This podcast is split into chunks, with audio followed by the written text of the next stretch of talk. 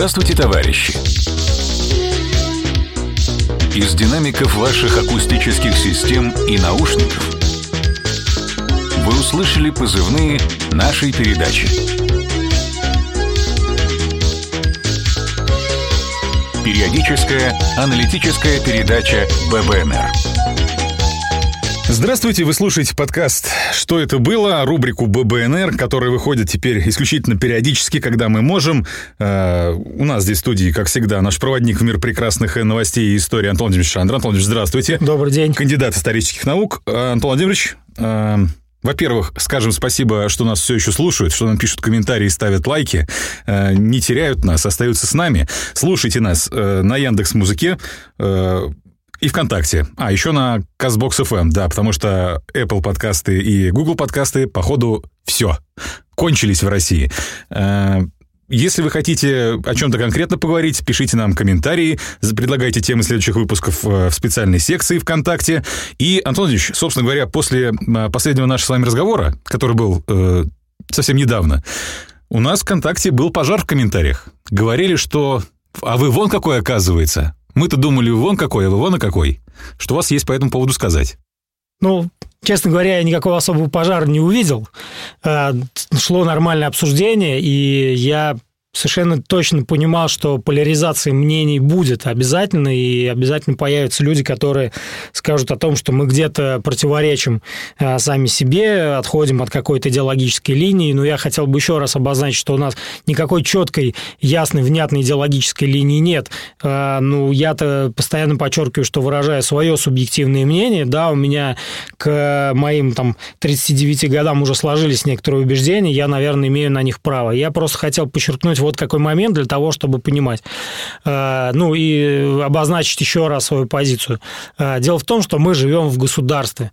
Мы можем по-разному к этому государству относиться, мы можем его любить, мы можем его ненавидеть, но если мы являемся так или иначе участниками политического, социального, экономического процесса в этой стране, то, наверное, говоря э, словами одного из э, героев э, Шолохова, желать поражения своей родине – это национальная измена в эти непростые времена действительно, может быть, наша Родина не права, но это наша Родина.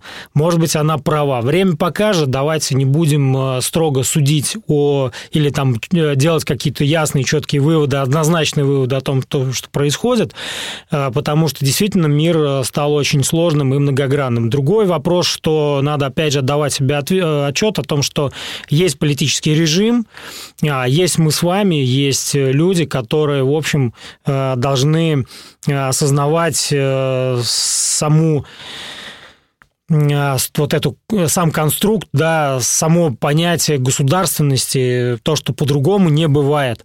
Не бывает то, чтобы государство, выслушивая мнение всех или даже большинства, принимало то решение, на котором настаивают все или большинство. Государство исходит из своих интересов, насколько они национальные, опять же, это вопрос открытый, но то, что э, сформировалось то государство, та конструкция российского государства, которая сформировалась со всеми ее олигархами, со всеми ее э, там, структурами государственного монополистического капитализма, э, мы должны это понимать и принимать так, как оно есть.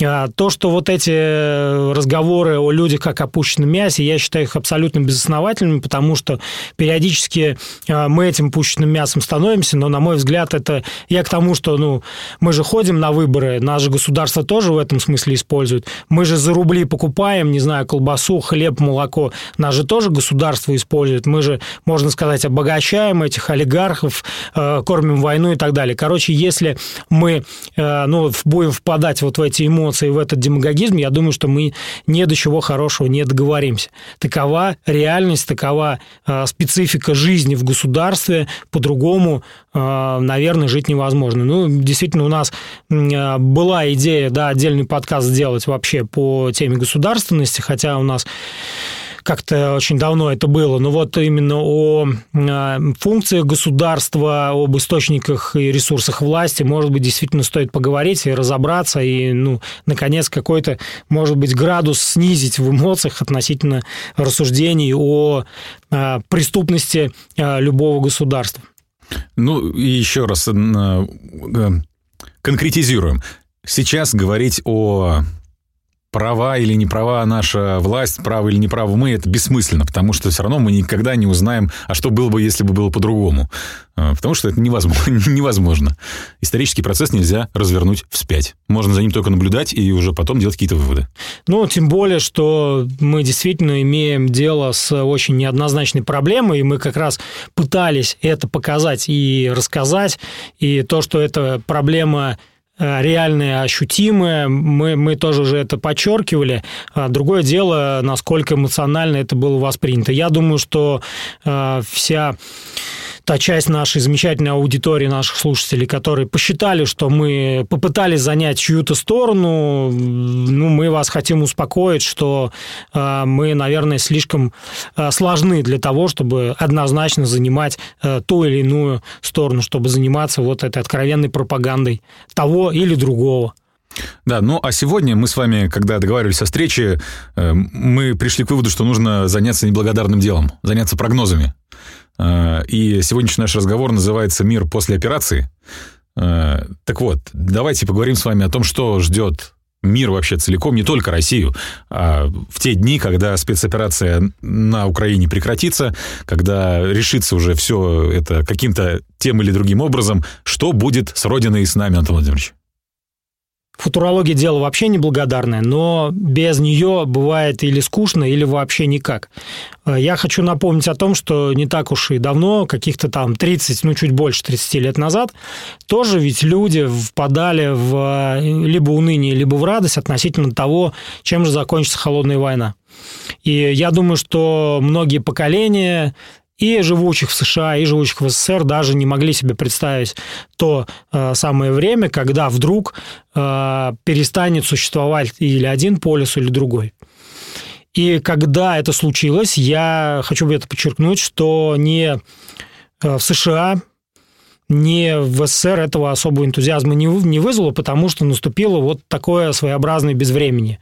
А, дело скорее в том, что в Соединенных Штатах Америки, наверное, ну, в силу того, что это страна, которая обладала рядом уникальных ресурсов, в том числе интеллектуальным, а, сумели наиболее быстро приспособиться к реальности. А, то есть сказать о том, что вот именно э, на декабрь 91, 1991 года был намечен раз, развод, там, развал, распад Советского Союза, э, в Вашингтоне об этом четко знали, конечно же, нет. Ну и, наверное, там несколько самых таких мощных, да, э, как мы говорим, оптимистическое, пессимистическое направление в геополитической мысли того времени, это, собственно, Хантингтон и Фукуяма, которые по-разному себе представляли вот это самое будущее. Да, Хантингтон с его столкновением цивилизации цивилизаций, хотя обратите внимание, что мы сейчас имеем дело со столкновением внутри цивилизаций, да, я про, собственно, нынешнюю спецоперацию на Украине и вообще, что творится с славянским миром. А, с другой стороны, был Фукуяма с его концом истории, который, на самом деле, вполне себе оптимистичная статейка, а, рассуждающая о том, что, ребята, ну вот теперь будем жить в однополярном мире. Как мы видим, и тот, и другой оказались немного неправы, поэтому футурология, я еще раз говорю, это дело весьма неблагодарное. Но какие контуры, на мой взгляд, обозначились уже сегодня? То есть совершенно всем понятно, я я здесь не буду первенцем, э, сказав о том, что мир э, меняется до неузнаваемости. То есть прежним мир не будет уже никогда.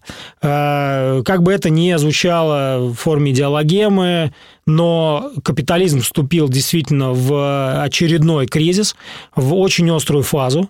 А, самой крайней его фазой, конечно же, будет э, мировая война, но не та мировая война, которую мы себе привыкли представлять, э, так или иначе, по книжкам, по фильмам, э, по рассказам наших там, замечательных предков. Это будет действительно война на изнеможение, но война экономическая.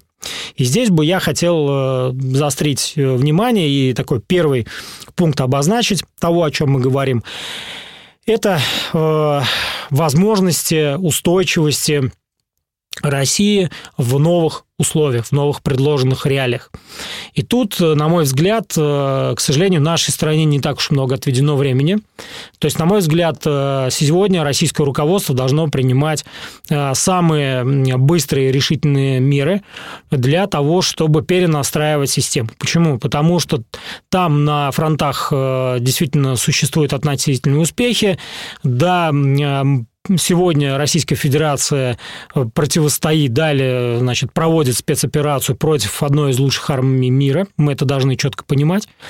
Но а, это не про украинскую, это про НАТО. А, но и про украинскую армию тоже. Ну, которая является острием, острием ножа. А, ну, Или а она, в принципе, одна из лучших армий мира? Нет, она, в принципе, одна из лучших армий мира. А почему? Потому что это та армия, которая сумела, наверное, а, после российской наиболее а, синхронно и наиболее целостно сохраниться да, после распада, развода Советского Союза. То есть э, армия не была деморализована настолько, насколько были деморализованы армии других государств.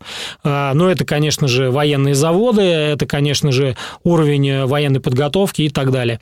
Но тем более, что действительно кадровые офицеры, очень многие заканчивали еще советские военные а, там, прочие учреждения, и, значит, от отсюда, конечно же, опыт э, берется. Ну, плюс еще работа Североатлантического альянса, их инструкторов, э, представителей частных военных компаний. Это совершенно тоже понятное дело. Э, ну, плюс вооружение которое на Украине в большом достатке имеется. Ну и естественно, поставляется.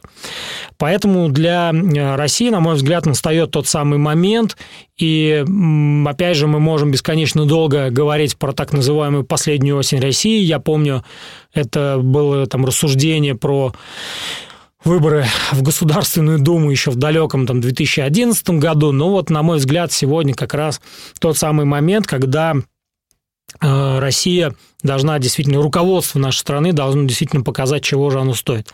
Пока, к сожалению, серьезных изменений мы не наблюдаем. Это проявляется и в переназначении э, значит, главы Центробанка, и значит, в отсутствии тех кадровых перестановок, которые, в общем-то, совершенно логично напрашиваются.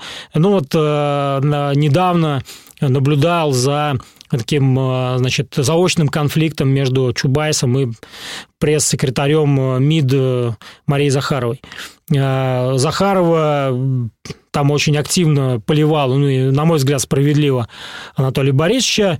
Тот поливал ее в ответ, но мы должны четко понимать, что Чубайс – это ведь не конкретная личность, это принципы, это система ценностей, это состояние ума. И сколько последователей у Чубайса, мы не знаем. И вот этот конфликт, который сегодня, на мой взгляд, очень э, еле, на самом деле, еле заметен, да, между башнями Кремля или там между различными подъездами Кремля, уж не знаю, как правильно говорить, или различными улицами, на которых находятся разные ведомства, да, в славном городе Москва, а, но он становится все более и более очевидным. То есть э, это ситуация тогда, когда э, оболочка-то у нас вроде бы действительно патриотическая и, и совершенно правильное, а внутри творится, ну, в общем, не очень хорошие вещи.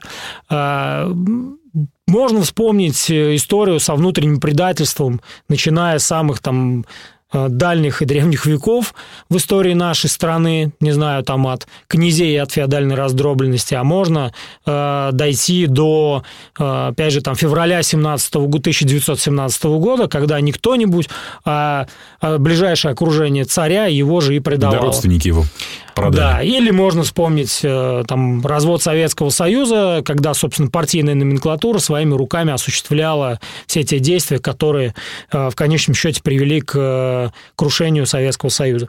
Поэтому для России сегодня, наверное, нужно действительно торопиться и понимать, в каком же направлении двигаться. Естественно, что многое будет зависеть от успехов специальной военной операции.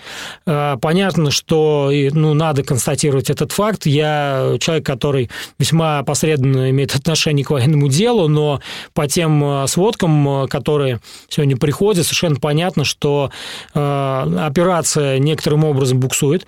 Понятно, что все дается с огромным трудом и с тяжелыми боями. А, и я бы, опять же, хотел подчеркнуть, что, на мой взгляд, это не а, слабость российской армии, а сила украинской армии. И когда наступит вот этот морально-психологический слом, на который, я так полагаю, очень рассчитывает наше военное руководство, российское военное руководство, тоже сказать пока сложно. Поэтому все победные реляции, на мой взгляд, пока нужно отложить. Совершенно очевидным становится то, что ближайшие так называемые союзники Украины, которых, в общем-то, и сильно не наблюдается э, активно войну, в, значит, точнее, в, вообще в боевые действия втягиваться не хотят.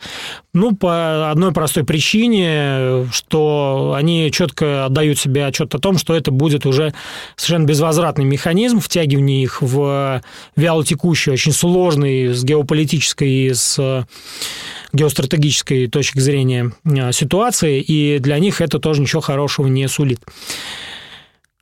Против э, России э, ведется и будет вестись, конечно же, война на экономическое истощение.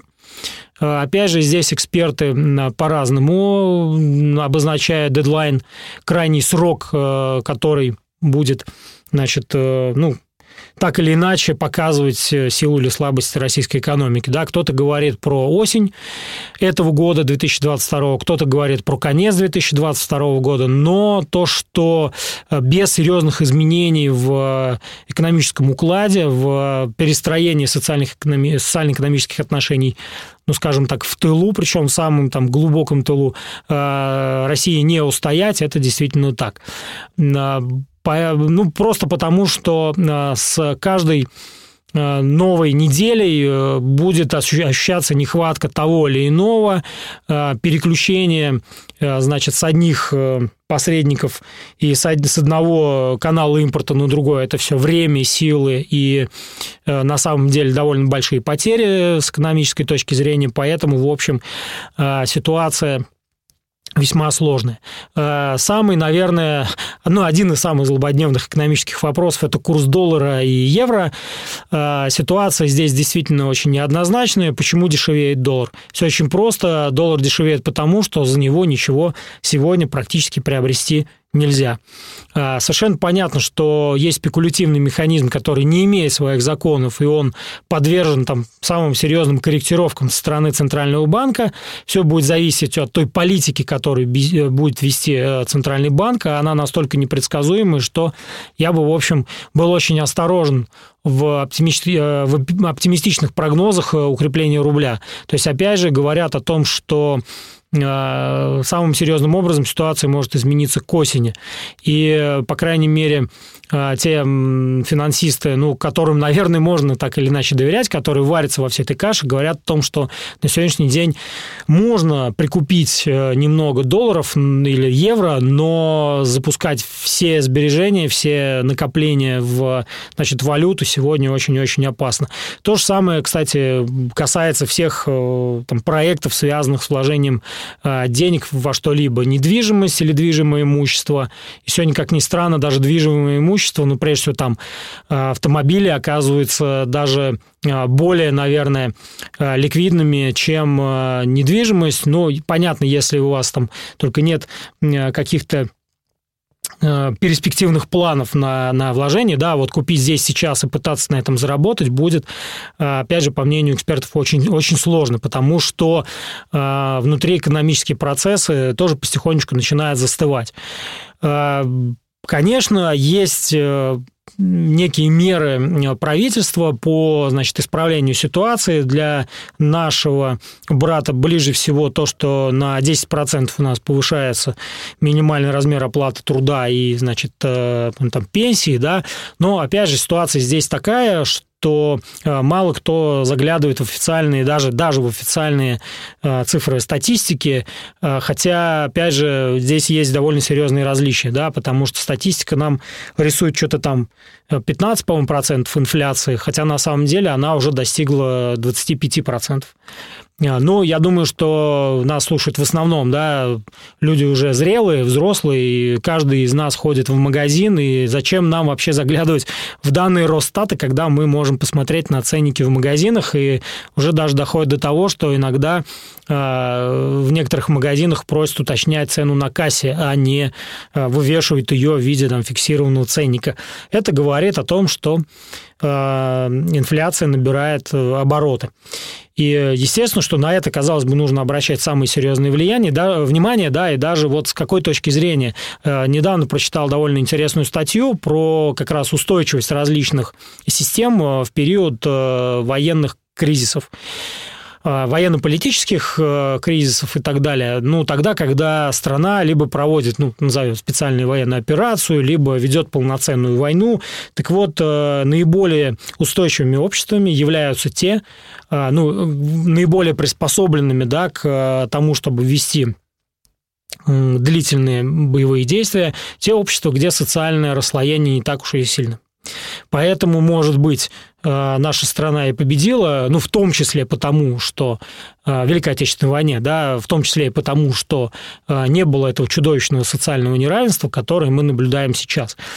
Вообще это забавно, потому что, как ни странно, в нашу страну после долгих лет пребывания там за рубежом прибежали все олигархи, ну или в основном все олигархи. Это тоже не случайность.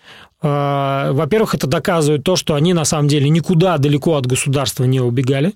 Они, скажем так, находились на связи с э, нынешним политическим режимом. И тогда, когда стало совсем жарко, они просто поменяли место дислокации. Совершенно причем спокойно. А, то есть когда-то они вкладывали деньги в развитие не знаю, Лондона, там, Парижа и прочих замечательных. Монако. Монако, ну и там можно до бесконечности перечислять. Вот. Но сегодня, насколько я понимаю, они не торопятся вкладывать деньги в ту страну, которая, в общем, их решила приютить и э, обогреть своей отеческой любовью. Э, это симптоматично, это показывает и доказывает то, что все очень неоднозначно в нынешней ситуации.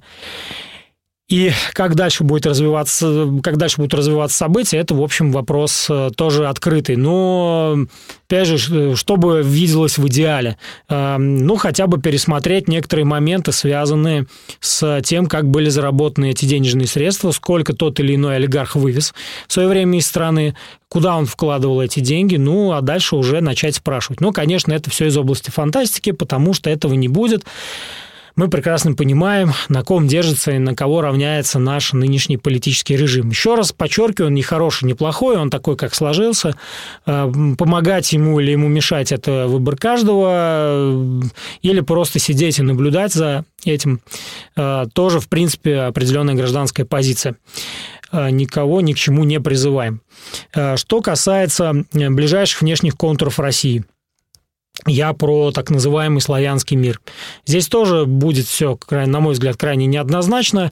На острие этого э, противостояния сегодня оказывается, конечно же, Польша, которая граничит с Украиной, которая вынашивает какие-то там хитроумные Укра... значит, э, геополитические проекты, касающиеся Украины. А, и даже да, сейчас популярной стала идея Украины до Днепра и после Днепра, ну, если мы смотрим от Варшавы. А, но, на мой взгляд, это все очень э, сложная и многомерная история, связанная с тем вопросом, а кому действительно сегодня нужна та Украина, которая сегодня имеет место быть. А я на всякий случай попытаюсь очертить те контуры, которые, опять же, сегодня наметились. Ну, во-первых, мы имеем дело с территорией, на, котором, на которой э, не действуют никакие законы. Да, главный закон – это наличие или отсутствие у тебя оружия. Это первый момент. Э, второй момент. Это, как бы там ни было, разрушенная инфраструктура, в восстановление которой нужно вкладываться, и вкладываться весьма-весьма серьезно. Э, третий момент – это население, которое политически, идеологически крайне неоднородная и, более того, достаточно сложная по своим настроениям, потому что э, это люди, которые, э, опять же, очень сильно были э, разделены по признаку материального достатка, материального благополучия, и тех беженцев, которых нам сегодня многочисленно показывают по значит, различным каналам, ну, в том числе YouTube, показывают, как они себя вольготно ведут на территории других стран, мы должны понимать, что это те люди, которые, ну, мужчины прежде всего, которые, э, во-первых, избежали призыва, Э, которые, точнее, избежали мобилизации, да, а, а это означает, что это люди, которые сумели заплатить, откупиться от мобилизации, которые имеют материальную возможность сбежать туда, потому что относительно украинских, э, так называемых украинских беженцев, э, насколько я знаю, ни одна международная организация до сих пор не выработала четкой и ясной позиции, кто их будет содержать, на какие деньги и так далее. И вообще украинские беженцы – это довольно печальная вещь для Европы, на мой взгляд, потому что если они сегодня заполонят Европу, а, мало не покажется. В гремучей смеси с турками, арабами и Ребятами Северной Африки. Ребятами Северной Африки, и не только Северной, это может получиться еще тот интересный социальный взрыв. Поэтому а, Европа, на мой взгляд, будет в этом смысле испытывать очень серьезную угрозу, и поэтому опять мы возвращаемся к разговору о том, что вероятнее всего единственный путь для Европы – это вновь возвращение к э, фашизму.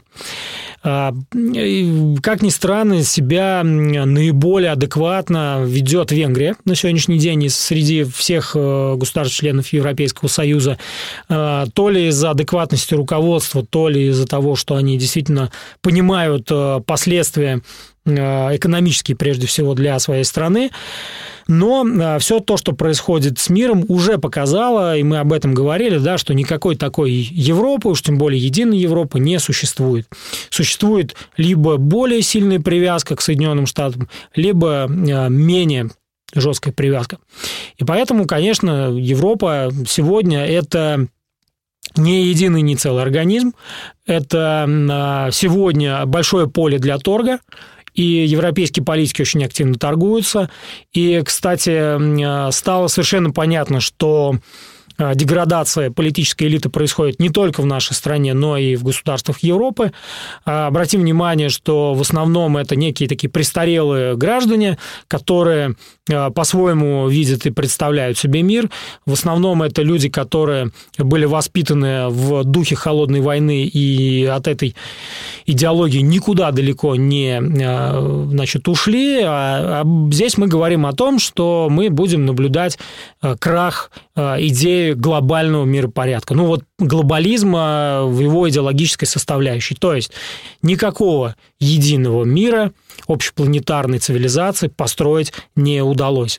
А рискну предположить, почему, точнее, высказаться, да, почему это так. Потому что капитализм как э, формация, если говорить языком марксизма, как общественно-политический строй, как э, характер взаимоотношений, как идеология. Это не та э, вещь на, или не тот фундамент, на основе которого можно выстраивать общепланетарную человеческую цивилизацию. Почему? Потому что, ну, прежде всего, капитализм предполагает на просто жесточайшую конкуренцию, в которой, в общем, человек занимает место постольку поскольку, а не является его высшей ценностью. Поэтому, когда люди, э, умные люди говорят о постмодернистском средневековье, они в том числе имеют в виду еще то, что к нулю свелась ценность человеческой жизни.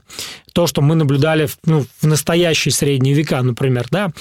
Поэтому Действительно, глобальный мир э, состоялся, состоялся он ненадолго, он выработал правила игры, которые оказались очень противоречивыми, в конечном счете они породили те процессы, которые мы наблюдаем сегодня. Это не только специальная военная операция и реакция на нее, это еще и, э, конечно же, пандемия, то, как повели себя государства, это тоже лакмусовая бумажка.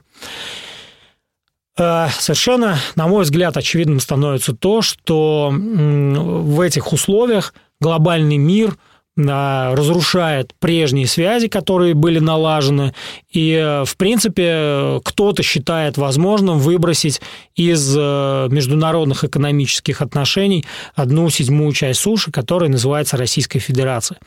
Пытались уже это сделать, Э, век назад примерно, да, сто лет назад. Э, но это все быстро закончилось, и в самые тяжелые экономические э, времена, значит, те же самые гиганты капитализма все равно возвращались к сотрудничеству с своим идеологическим противником. Поэтому, на мой взгляд, это тоже будет Э, таким фактором возвращения. Э, опять же, огромное спасибо нашим огромным территориям, извиняюсь за тавтологию. Э, ну и в этой связи, на мой взгляд, в ближайшее время, ну, я условно отмерю срок до конца этого года, наступит совершенно нормальный эффект усталости от специальной военной операции. Где-то я в каком-то источнике читал не самый оптимистичный прогноз для России, в том смысле, что вот в скором времени все, значит, вот эти ура-патриотические патриотические настроения, они э, сменятся усталостью от э, этой самой специальной военной операции, и апатия, социальная апатия людей только усилится, а это такой прямой путь к социальному взрыву. Но мы живем не одни на планете Земля, поэтому тема с Украиной, с специальной военной операцией, она набьет очень быстро оскомину еще и у других народов, и то, что когда-то общественно выражалось, и я имею в виду в виде поддержки, в виде, э, наоборот, да, осуждение Российской Федерации в ее действиях может смениться абсолютным равнодушием и абсолютным спокойствием. То есть к специальной военной операции, к происходящему на Украине начинают привыкать. Ну и, собственно, вот этот фактор времени, о котором говорят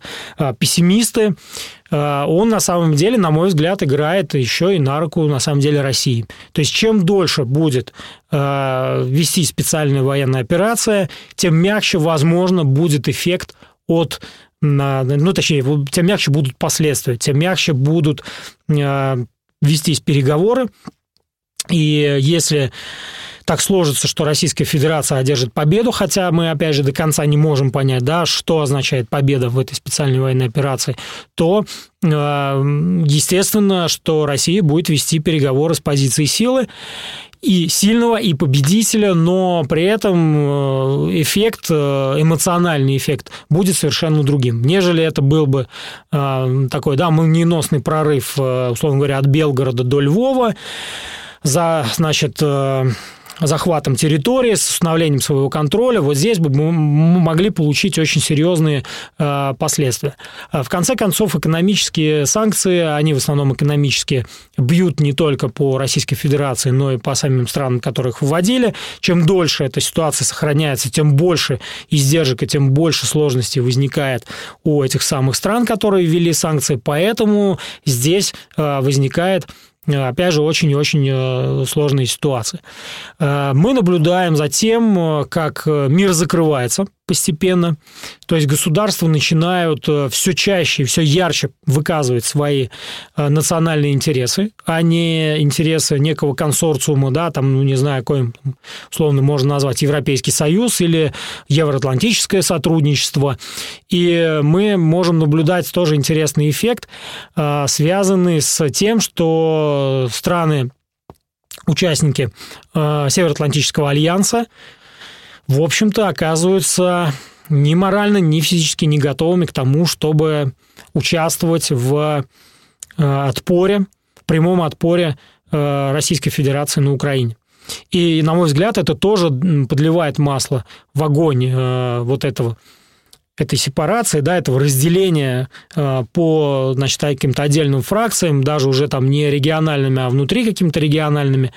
Поэтому Э, на мой взгляд, э, мы, опять же, э, подходим к не самому хорошему эффекту. Почему? Потому что история она показала, что когда мир начинает закрываться в своих национальных интересах, наступает вот эта стадия мировой войны, когда каждый начинает вспоминать о Э, предыдущих долгах и пытается эти долги вернуть в том или ином виде. И действительно э, специальная военная операция породила э, целую череду взаимных территориальных претензий у самых разных стран, и в этой связи может оказаться так, что у некоторых государств, особенно восточноевропейских, которые между собой до поры до времени, конечно, заморозили конфликтное состояние, могут открыться, в общем, новые канала возможностей, прежде всего, для того, чтобы, значит, вернуть э, какую-то, восстановить некую историческую правду. Ну, ну прежде это в первую очередь Балканы, да, конечно? Конечно, Балканы, это прежде всего Балканы. Э, я думаю, что э, не совсем все будет гладко и спокойно, условно говоря, в отношениях между там, Чехией и Польшей. А, но насколько это возможно, там, доведение до конфликта вопрос сложный, да, между там, Чехией и Словакией, ну и так далее. То есть, прежде всего, под ударом может находиться Восток Европы. Ну и, конечно, так называемое постсоветское пространство, это совершенно точно. И, опять же, я здесь ничего хорошего для нашей страны не вижу. Да, э, огонек-то полыхнул уже, это Приднестровье, к примеру. А, ситуация здесь действительно очень а, показательная, потому что как бы не а, тужились, э, не показывали большой кулак румыны на проведение открытой военной операции, они, в общем-то, не решились. Ну, не только потому, что Приднестровье по различным каналам прибыли хорошо подготовленные наши спецы, но и потому, что румыны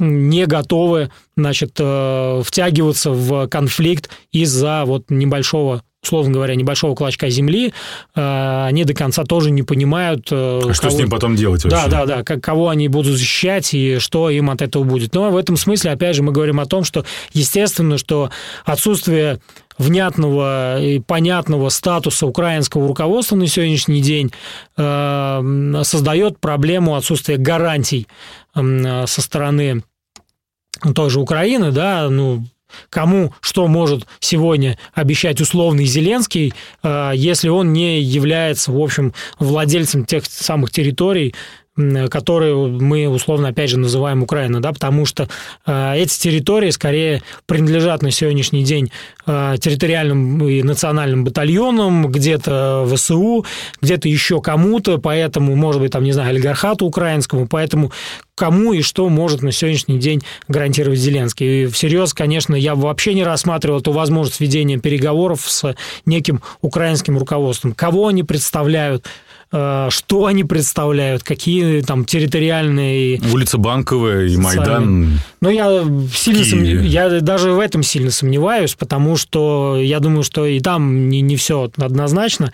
Вот, поэтому э, действительно здесь ситуация э, оказывается очень и очень неоднозначной для различных сторон. Ну, то есть, условно говоря, мы получили то, чего, э, конечно, скорее всего, украинское руководство предвидеть не могло, это то, что поддерживать всерьез э, Украину на сегодняшний день никто не хочет. Да, поставки оружия, безусловно, но, опять же, насколько можно, по крайней мере, из открытых источников это узнавать, э, сбрасывают устаревшие вооружения, которые, на минуточку, не оказываются не такими уж устаревшими, потому что старые добрые советские Т-72 выдерживают... Т-64, между Т-64, прочим. Т-64 и не только выдерживают используют попадания как из там джавелинов, так и из там, РПГ-7. И, да, да, да. Поэтому на самом-то деле живучесть тех самых танков, она... Э, это вообще отдельная история, о которой можно, э, наверное, поговорить с военным экспертом, специалистом по э, значит, бронетехнике. Если мы говорим про более далекий от России контур, да, это там Ближний Восток, Африка, э, ну, что, наверное, Австралии касаться мы не будем, то э, здесь тоже ситуация крайне неоднозначная, и связана она прежде всего с тем, что сегодня, ну, таким абсолютным исполином той силы, которая может гарантировать безопасность в самом широком смысле этого слова, ну, я имею в виду и политическую, и военную, и экономическую, становится Китай. А, руками России Китай вырывает сегодня значит, э, лидерство в э, евроазиатском пространстве и в Африке у Соединенных Штатов Америки. Э, США, конечно, пытаются этому сопротивляться, но делают они очень слабо. Сегодня Африка, Север Африки и Африка до Сахары постепенно начинает перестраивать свои э, отношения с европейскими странами, прежде всего с Францией. И французы на сегодняшний день очень серьезно теряют влияние в целом ряде государств. Но они, в принципе, его уже потеряли там, в Центральноафриканской республике, в Мали, фактически в Буркина-Фасо. Э, естественно, что для африканских стран э, Франция, ну, опять же, что вот мы говорим, да, африканские страны, надо понять, что для элит африканских стран Франция – это источник обогащения и источник гуманитарной помощи, но на сегодняшний день э, Франция уже тоже не может предложить э, тот, скажем так, набор, пакет услуг, который они оказывали ранее, да, и, например, многие африканские страны, так называемого Сахеля, сегодня столкнулись с кризисом безопасности, и французы обеспечить эту самую безопасность не могут. Почему? А потому что их традиционные институты неоколонистские, они просто э, деградировали очень серьезным образом.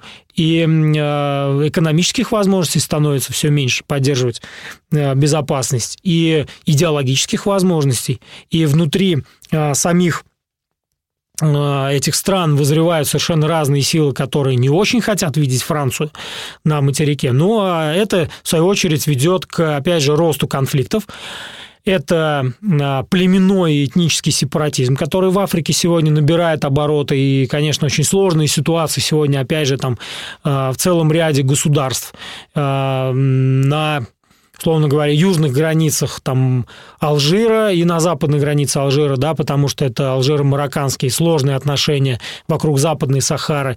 Это, конечно же,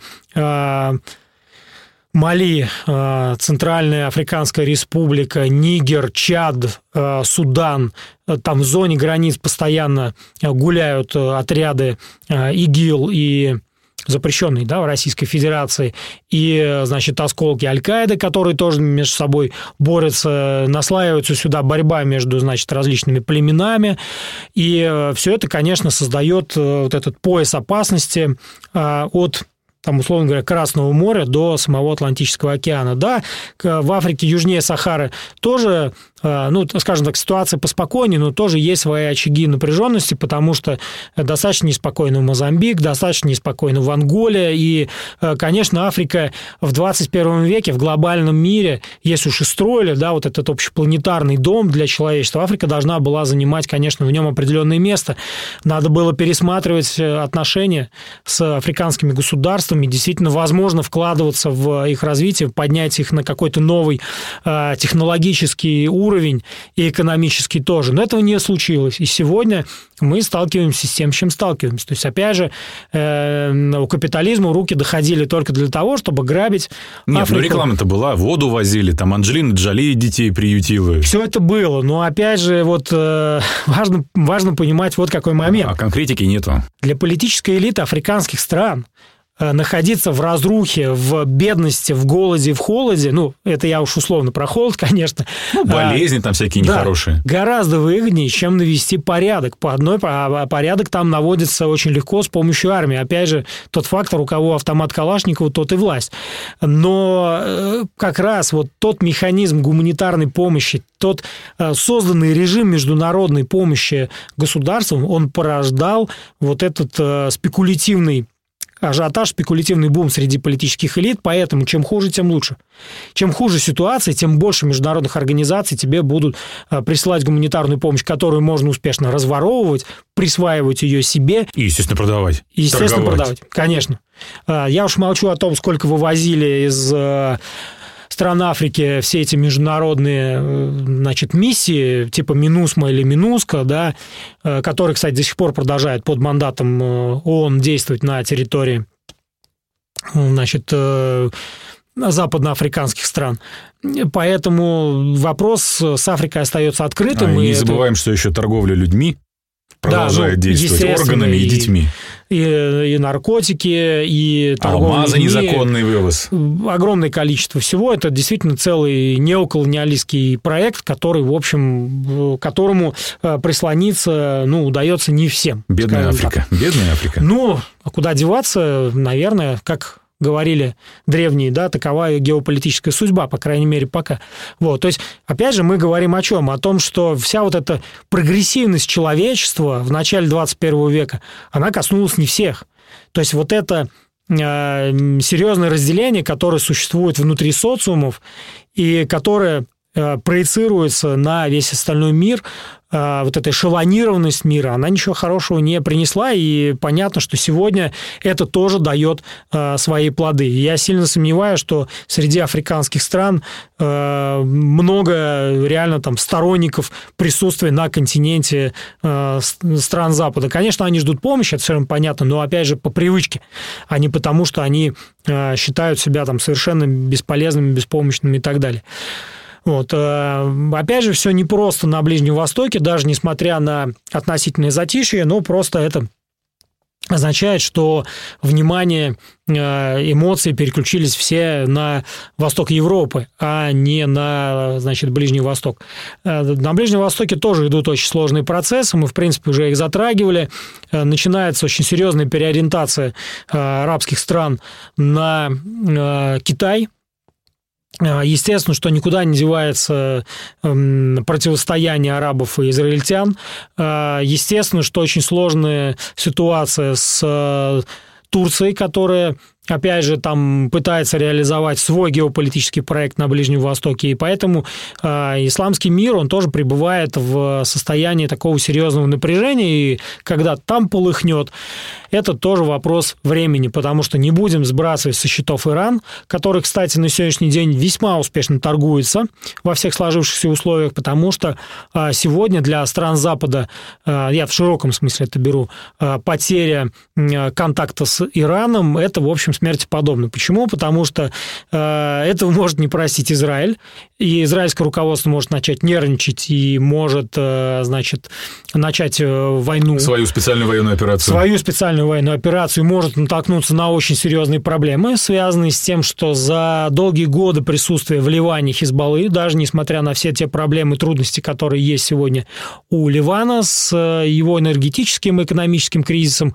Хизбалла продолжает сохранять свою высокую боеспособность.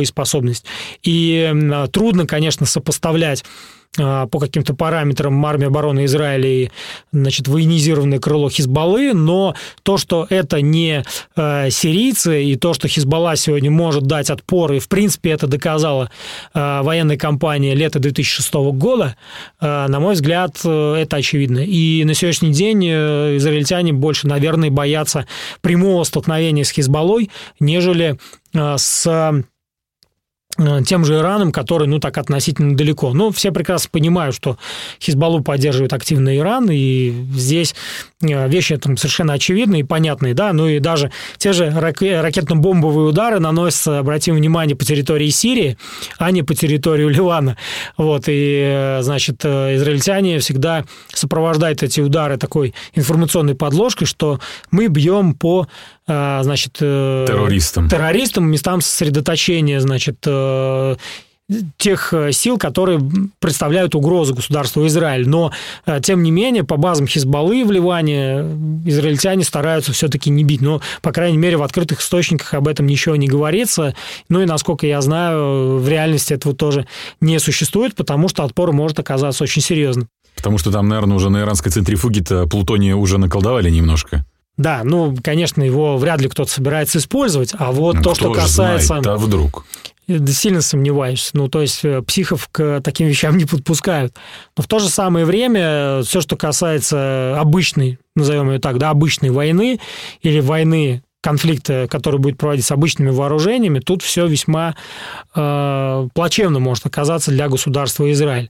Естественно, что в этом сложном э, новом мире, в этой новой реальности очень трудно э, понимать, как себя правильно вести нефтеносным э, государством, да, так называемым монархием Персидского залива э, и Арабские Эмираты с их передовой техникой Саудовской Аравии, которая несколько лет уже буксует экономически. Ну, э, они для себя себя, на мой взгляд, тоже постепенно выбирают Китай по той простой причине, что это э, крупный партнер, с которым можно э, работать. Э, если мы идем дальше на восток, то, опять же, довольно сложную позицию точнее, в довольно сложных условиях приходится находиться Индии, поскольку Индия до конца не может определиться, руководство Индии не может определиться, с кем же они, потому что на востоке Китай, на западе арабские страны, и тут тоже все очень неоднозначно. Есть маленький, но гордый Пакистан, который тоже э, периодически напрягает Индию. Поэтому э, вот это состояние предконфликтное, оно, если разобраться, на всей территории земного шара распространилось. Э, я скажу о том, что и у Соединенных Штатов Америки незавидная ситуация, просто потому что основные проблемы, которые обозначились до специальной военной операции, не решены. Байден подходит с очень непростым политическим фоном к выборам в Конгресс.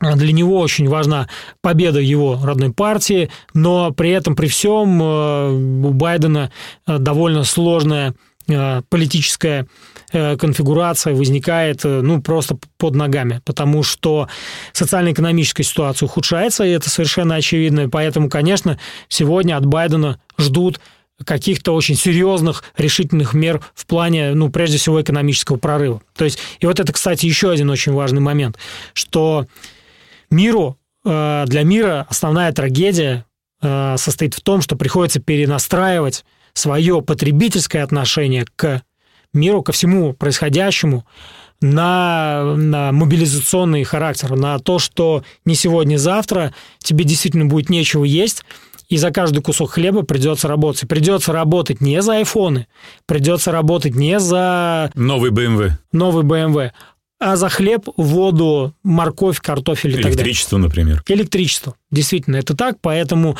на мой взгляд, э, прогноз для мира, если, э, опять же, не случится какого-то эволюционного да, перестраивания, перехода от вот этого формы капитализма, которая ну, вот, достигла апогея и превратилась в глобальный э, капитал, э, если сегодня не свинтить шею, а это, конечно, очень сложно, э, финансовым спекулянтам, которые управляют до сих пор этим миром, ситуация действительно может оказаться плачевной. То есть то, что Сегодня э, специальная военная операция породила э, борьбу двух принципиально разных э, идей, двух принципиально разных продолжений существования человеческой цивилизации, на мой взгляд, это стало совершенно очевидно. Поэтому почему именно Россия и почему именно Украина? Ну, Именно потому, что Россия. Потому что Россия – это большое пространство, и взрывать э, существующий миропорядок через большое пространство гораздо проще и понятней, чем это э, было бы э, делать через какие-то маленькие, но гордые государства. Они как бы и так уже существовали много-много лет, все эти вялотекущие конфликты, и даже там условно говоря, Югославия не смогла, да, тектонически сдвинуть то, что было. Ну, понятно, изменилось там многое в Европе, в по, по советском пространстве, но каким-то серьезным кардинальным переменам это не привело.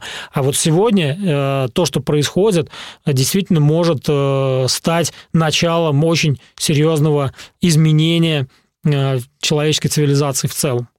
И мой прогноз нельзя назвать не пессимистичным, не оптимистичным. Я бы хотел в этой связи Э, точнее, в, в этом смысле выглядеть реалистом. И, опять же, призвать к тому, чтобы э, наших замечательных, уважаемых слушателей, к тому, чтобы поменьше э, скатываться в эмоции и почаще думать, наблюдать за тем, что происходит, стараться выставлять свои собственные оценки на основе той информации, да, и элементарного критического мышления, скепсиса, потому что, конечно, сегодня помимо, помимо непосредственной борьбы идет еще очень серьезная информационная борьба. Выигрывает ее наша страна или проигрывает, это вопрос совершенно иного порядка. На мой взгляд, да, действительно существует очень серьезный провис в, этой, в этом смысле, а, потому что мы э, стараемся почему-то доказать, объяснить всему миру, что мы боремся с эфемерным, эфемерным фашизмом. Для них фашизм действительно для многих э, обществ э, фашизм действительно является эфемерным понятием. Они не понимают, что это такое, они это не прочувствовали так, как это прочувствовал русский народ, ну, российский народ. Поэтому, конечно, для них все, что происходит сегодня в России, я имею в виду, там, в частности, да, празднование там, 9 мая, победы в Великой Отечественной войне, для них это, ну, некоторым образом кажется странным и чем-то чуждым. Поэтому кому что здесь объяснять, ну, это вопрос, в общем, открытый. И, конечно, я за то, чтобы осуществлялось это самое саморазвитие. Я прекрасно понимаю, что это очень сложно, а может быть даже пока и невозможно для того, чтобы это произошло, действительно должны состояться какие-то великие потрясения. Э, ни к чему, опять же, не призываю, но, э, на мой взгляд, если э, руководство страны не изменит своего подхода к решению тех задач, которые перед ним стоят, то общество может это неправильно воспринять и может грянуть тот самый беспощадный бунт.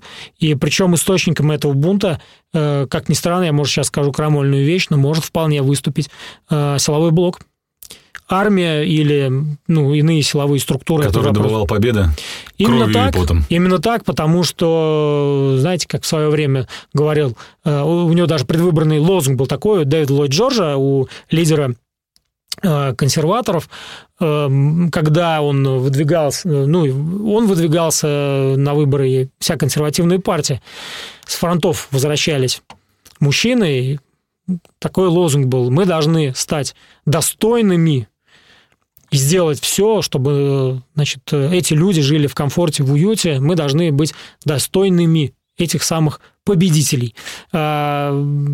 Иной подход э, имеет, в общем-то, иной эффект, и мы об этом тоже хорошо знаем из уроков истории. Поэтому я бы, наверное, сегодня вот как-то так обрисовал все эти контуры. Естественно, что вот обо всем, совершенно обо всем поговорить невозможно, но какие-то основные моменты попытался обозначить. Если вы не против парочка вопросов. Только за. Смотрите, ну уже как бы ясно, что военно-гражданская администрация Херсонской области заявила о том, что они готовы включиться в состав Российской Федерации. И, ну, ежу понятно, что Донбасс весь и ЛНР, и ДНР тоже войдут в состав Российской Федерации. А сможем ли мы переварить эти регионы? Ну, вот Крым вот нам э, сколько уже? Мы в него датируем, датируем, а выхлоп-то пока не ясен. А что с э, так называемой Новороссией, Малороссией? Ну, вообще, если мы рассматриваем это с точки зрения экономики, это уникальная площадка для инвестиций. Иной вопрос – это качество управления этими инвестициями. И э, именно вопрос кадрового обеспечения. А мы готовы вообще к этим инвестициям? А, это очень сложный вопрос. Потому что, возможно, готовы, но откуда-то надо черпать ресурсы. Что это будет за ресурс, это, в общем-то, вопрос как раз открытый. А люди, которые населяют эти территории, они вообще как, ну, поддерживают? Ну, понятно, что администрация готова включиться, а народ, который населяет эти земли? А, здесь, естественно, нужно э, профессионалам мерить социологию и понимать, как изменились настроения людей после того, как они оказались освобожденными. А, здесь может возникнуть, опять же, двойственный эффект, потому что у людей могут быть завышенные ожидания, Э, понятно, что когда на фоне войны тебе привозят гуманитарную помощь, это одно, а когда ты перестраиваешься к мирной жизни, ты не получаешь, например, того уровня достатка или э, того уровня не знаю, социального комфорта, который у тебя существовал до определенных событий, то это может вызвать неоднозначную реакцию. То есть это на самом деле очень тонкие настройки. Э, их должны проводить, безусловно, профессионалы. Шапка закидательством здесь э, вряд ли получится обойтись. И поэтому, конечно, вопрос о ну, во-первых, э, кадровом обеспечении всего этого процесса. А у меня почему-то, кстати, вот такой вопрос сразу возникает. А кто будет обеспечивать там учебный процесс? Кто будет восстанавливать вообще всю социальную инфраструктуру? Какими силами? А, ну, говорят, же... что там э, работяги с, с Перми, по-моему, уже поехали отстраивать Мери... Э, Мариуполь. Да, да нет, на самом деле многие из управленцев уже поехали туда, их там не то, что они ну, добровольно поехали, их отправили. Сергей Владимирович Кириенко там тусовался. И это все понятно, потому что это ну, большая материальная база для новых успехов, э, опять же, нашей экономики, которая, опять же, сложно понять, насколько она наша, но э, я еще раз говорю, что подготовлено для того, чтобы заместить э, украинскую государственность сегодня там, на этих территориях. Ну, пока у меня настроение скептическое, потому что мы понимаем, что у нас в стране есть э, кадровый голод. А уж что там говорить про еще все, три все новых субъекта места. федерации, Да, условно да. говоря. Э, Вот, и естественно, что каждого из э, товарищей, которые будут наниматься на службу, их надо пять раз проверять на их принадлежность, на их связи с предыдущим режимом и так далее. Это на самом деле очень-очень сложная процедура. Я понимаю, что, в принципе, под это э, у нас, у нас есть определенные силы. Вопрос в другом, насколько серьезно это будет осуществляться и вообще э, сможем ли мы действительно, еще раз говорю, обеспечить э, кадрами полностью закрыть все э, необходимые ниши там, потому что это, это действительно очень сложный процесс. Там нужно соответствовать, и там нужно показывать определенный уровень. Пусть это будет такое некое показательное выступление, но для трансляции сигнала вовне это, это очень важно. Это просто вид, это новая витрина. Э, Задачами спецоперации ставится демилитаризация, денацификация и что-то еще. Де- де- что-то где еще. Э, Так вот, а как этого достигнуть-то, если мы тут ну, только полным уничтожением нынешних как бы людей, которые руководят государством Украина, и уничтожением полностью физически военных сил, которые сейчас против нас противостоят? Ну, вопрос этот остается открытым. И, на мой взгляд, э, перед началом специальной военной операции на него никто отвечать не хотел. Э, Может быть, потому что мы всего не знаем, может быть, потому что руководство подгоняло время, а может быть, потому что и не надо на эти вопросы пока отвечать. Ну, как есть знаменитый принцип, главное ввязаться в драку, а там посмотрим э, и придумаем что-нибудь, какую-нибудь новую, новую подложку, но это действительно очень, очень сложный вопрос, потому что, скажем, места лишения свободы сегодня у нас заполняются представителями батальона Азов. Ну, так, Да, 8 тысяч человек, говорят. вот, то есть весьма такая серьезная цифра, и все эти товарищи прибывают на территорию Российской Федерации, и, э, на мой взгляд, это ну, определенная угроза э, с их э, переубеждением, с их э, исправлением.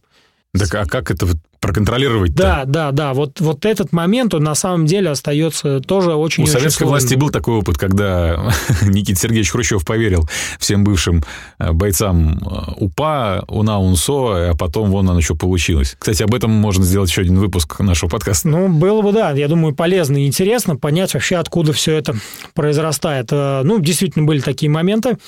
И э, возможно, возможно, что на столе у высшего руководства страны, в том числе и президента, лежит некий вот чеченский проект. Э, Ну, а как в свое время боевиков, условно говоря, возвращали к мирной Интегри- жизни? Интегрировали, да, Да, в возвращали к мирной жизни и интегрировали их э, в общество. То есть, возможно, что и к боевикам Азова будет применена э, такая мера, но тут надо, опять же, понимать, что эти товарищи жили э, в отдельном государстве, суверенном государстве, и это то поколение, которое, в общем-то, может быть, совершенно искренне верит в то, что с ними случается. Многие из них, понятно, повзрослеют, кто-то из них, может быть, действительно идейный, э, попытается куда-то сбежать или там... Ну, по жизни, из пожизненной камеры как бы не очень успешно Вот, можно э, бежать. Всякие бывали случаи, это с одной стороны, а с другой стороны, действительно, на мой взгляд, им будет крайне трудно пере- перестраиваться на новый лад, на какую-то мирную жизнь. Поэтому здесь все, все очень трудно, потому что, опять же, да, как, как определить степень идейности того или иного Ну да. представителя по количеству татуировок, да, или как это проходило в, значит, э, британской и американской зоне э, влияния в Германии, когда они денацификацию проводили анкетами. Было роздано там более трех миллионов анкет, и устанавливалась степени активности нацистской. Вот кто-то активный, а кто-то неактивный. Там было выявлено что-то там 0,03% от э, всех опрошенных, что они... То есть страна, которая 20 лет э, находилась под, Жгла евреев, да. да, да, под, под властью Гитлера, оказалось, что там всего-то три сотых э, товарищей. Ну а зачем грубить, если гражданин фон Браун готов ракеты строить? Зачем грубить, если другой гражданин готов НАТО ру- руководить? Зачем? Но м, здесь, опять же, э, был очень серьезный э, проект, который вот просто собой альтернативой да, заменил э, существование нацистского режима. Ну, вот, вот сваст, все... Свастику сняли, надели звездно-полосатая, а идеи остались. В, в общем, да, но под, под, здесь-то все как раз понятно. А вот как в этом случае э, менять практику, ну, с другой стороны, мы имеем дело тоже порой и, и там, в каком-то большинстве даже с откровенными уголовниками. Понятно, когда это представители ВСУ, это одно, ну, регулярная действующая армия, а те, кто провозгласил себя этой самой армией, и это я про, собственно, национальные батальоны, это, в общем, дело другое. Поэтому все это упущенные возможности, все это вот тот ком, который э, скатался на протяжении долгого времени, вот, который, в общем-то, можно было бы или в зачатке э, задушить, или вообще этого не допускать, э, проводя ну, соответствующую внешнюю политику. Э, опять же, вопрос сложный и открытый. Но при этом, при всем, да, действительно, у меня тоже очень много вопросов зреет относительно того, как, как сейчас все будет перестраиваться, потому что спецоперация, спецоперация, вот что после нее и как это все будет э, меняться, значит, и как это все будет перестраиваться, это вопрос совершенно другого порядка. Это не вопрос, конечно, это такая небольшая подмечалова. В, среди наших, значит, средств массовой информации гуляет такая картинка, что дедушка Шольца был сторонником нацизма и участвовал, значит, в, в нацистской партии. Дедушка нынешнего президента Дуды тоже был, как оказывается, в коллаборантах с немецким фашистским режимом. Э, это что, значит, получается, реванш, что ли, за 45-й год сейчас? Ну, как бы это ни пафосно, ни странно звучало, э, на Западе вся эта идея реваншизма, она никуда не уходила далеко. То есть надо вот что понимать. Нацистская идея во многом трансформировалась, переродилась в идею противостояния с советской системой как таковой. То есть, конечно, прямой связи между Второй мировой войной и Холодной войной в идеологическом смысле нет, но э, то, что это было противостояние и попытка уничтожить да, э, уникальность, э, самобытность ну, назовем это русской цивилизацией, на сегодняшний день становится все более и более очевидно. Потому что, скажем, ФРГ э, была создана накануне э, 9 мая. Правда, понятно, там 46-го да, года, 47-го года. А дальше Парижские согла... Женевские соглашения, да, не Парижские, виноват, э, Парижские соглашения 1954 года и вступление ФРГ в НАТО тоже состоялось накануне 9 мая. Поэтому здесь э, момент очень, я думаю, для них важный. И действительно, мы опять возвращаемся к разговору о том, что для них нет более целостной, понятной идеи для народов Европы, как фашизм или нацизм. Для них вот, вот это, это не означает, что они какие-то ужасные, какие-то они там кровожадные и все прочее, но для них, для цивилизации, которая э, расширилась до масштабов империй, которые э, имели огромные заморские владения, а потом съежились, э, сохлись до состояния небольших государственных образований, внутри которых тоже идут очень непростые процессы, это посмотреть на ту же Великобританию, например. Э, я думаю, что у них возникает очень много, э, ну, скажем так, да, э, социально-исторических комплексов по этому поводу. И, конечно, для них идея реваншизма в самом широком смысле она очень важна. Нужно еще пояснить, что фашизм это не всегда костюм от Хуга Босс, крылатая птица на фуражке и какой-то там дяденька с усиками которому все кричат «слава». Э, фашизм — это э, это идеология, в которой ни во что не ставится просто человеческая жизнь, что человек это просто ресурс, которым, ну, который нужно выжить досуха. Ну, это, конечно, мобилизационная модель всего, и самого человека, и экономики, и политики, ну, и, и культуры, собственно говоря, и идеологии, всего. Э, ну и помимо этого, конечно, важную вещь занимает четкое определение врагов, с которыми нужно бороться, создание огромного количества мифов, обязательно важнейшая привязка к некоему историческому прошлому. Мы любую можем взять разновидность фашизма, мы увидим, как они пытались рисовать, э, придумывать вот этот миф о... Всегда, их... короче, есть враг, который да, да, во всем да. виноват. И так исторически сложилось. Да. Это еще и, обязательно и есть только один ответ на то, как решить эту, эту проблему. Полным уничтожением, разрушением и прочее, прочее. Да. Несмотря ни на что абсолютно. Поэтому, конечно, в, в этих сложившихся условиях а, вина России а, во многом определяется победой Советского Союза в свое время во Второй мировой войне. Ну и вообще фактом его существования, в ну принципе. и фактом его существования, потому что вот эта а, степень угрозы, ведь доктрина сдерживания России, новой России, была разработана в 1992 году. То есть даже тогда, когда а, в России был э, их министр наших иностранных дел. Тогда, когда был уже Борис Николаевич, который, в принципе, готов был сдать все Западу. Даже тогда, когда... Их спецы написали а, Конституцию. И не только, и много-много-много-много еще всего, и были навязаны кабальные условия по там, целому ряду международных соглашений. Даже тогда Мадлен Олбрайт и Стэн э, Телбот, э, Строн Телбот разработали и утвердили доктрину сдерживания России. Об этом, опять же, мало кто знает и мало кто говорит, но даже тогда вот эти э, коршуны, э, старшие, старые коршуны, значит, североамериканские, опять же, я не хочу их демонизировать, то есть э, я просто, опять же, хочу подчеркнуть вот какую вещь.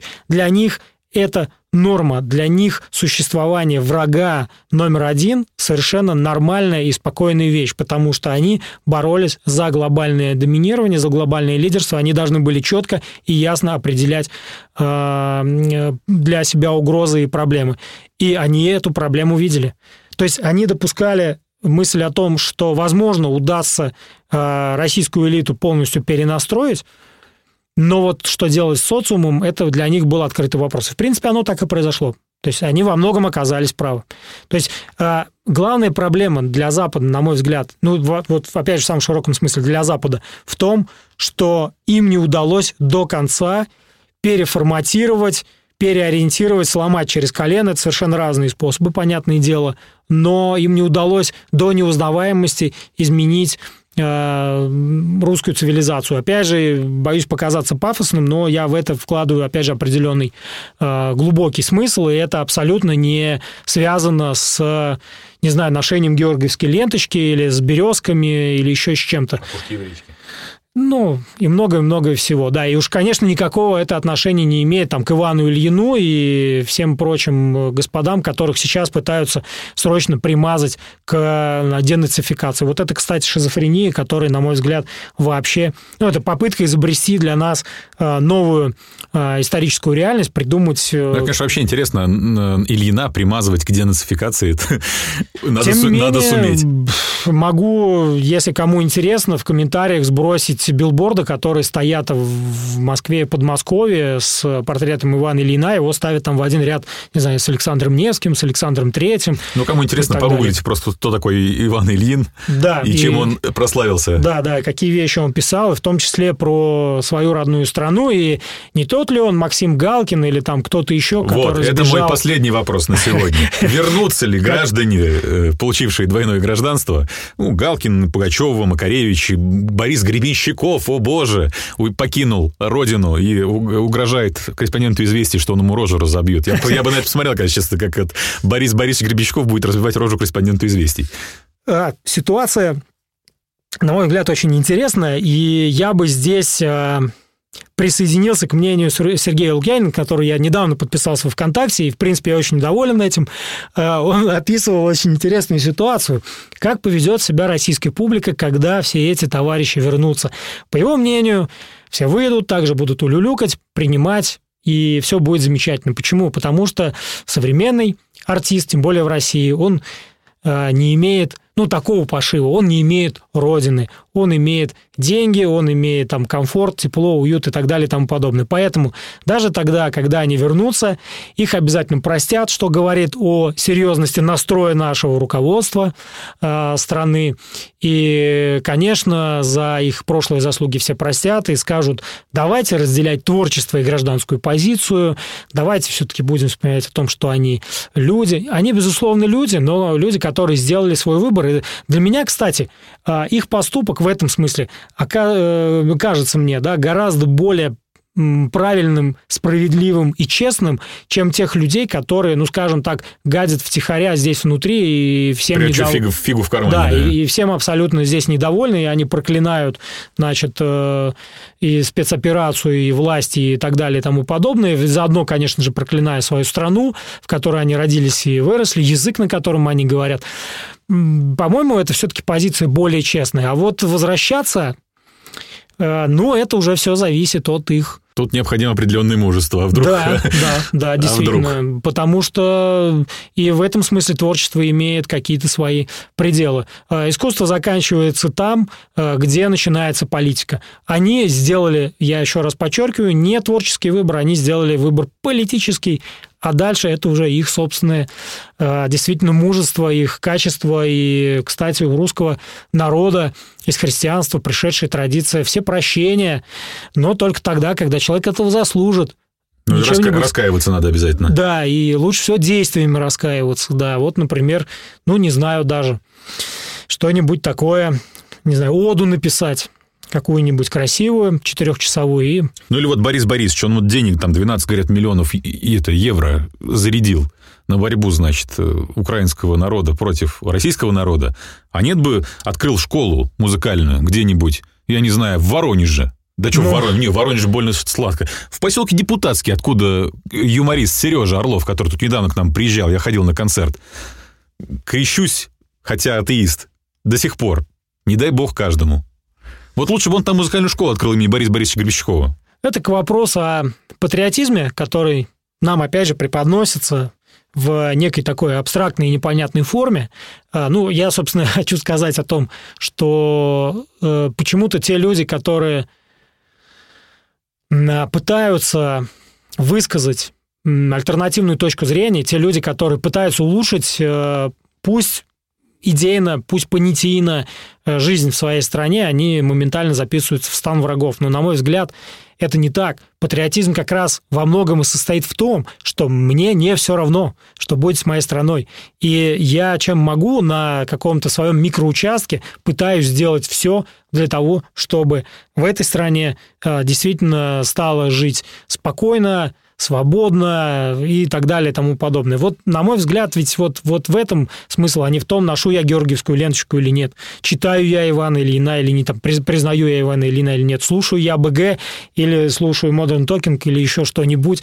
Но это не то, что определяет, на мой взгляд, позицию человека. Поступки поступки и только поступки. И их, к сожалению, сегодня многие совершают. И, конечно, выдать 12 миллионов э, армии страны, которая, ну или там, не знаю, политическому режиму страны, которая воюет э, против твоей родины, ну хотя, может, БГ родину ее не считает, э, не знаю, но в конце концов я себя поймал вот на какой мысли. Он же в свое время боролся против одной родины, а сейчас он уже борется против другой родины. Вот мне Работа этом, такая. Вот мне в этом смысле совершенно непонятно. Он, он же добился того, чего он хотел тогда, там, во второй половине 80-х, начале 90-х. Пожалуйста. Но он накушался всем, чем хотел. Сейчас э, у него, видимо, попер аристократизм, то есть из-за того, что уже, как он сам пел, да, э, я видел, мы, как там, я видел генералов, они пьют и едят нашу смерть, они сходят с ума от того, что им нечего больше, больше хотеть. хотеть. да. Вот. Поэтому... Этот, этот поезд в огне, песня, если кто не знает, э, просветитесь. Да, поэтому все, видимо, БГ, там, Макаревичу, Галкину больше нечего хотеть в этой стране. Ну вот, как-то так. Ну, на этой ноте мы сегодня закончим. Спасибо, Антон Владимирович. Как всегда, было интересно. Всего доброго, всем добра.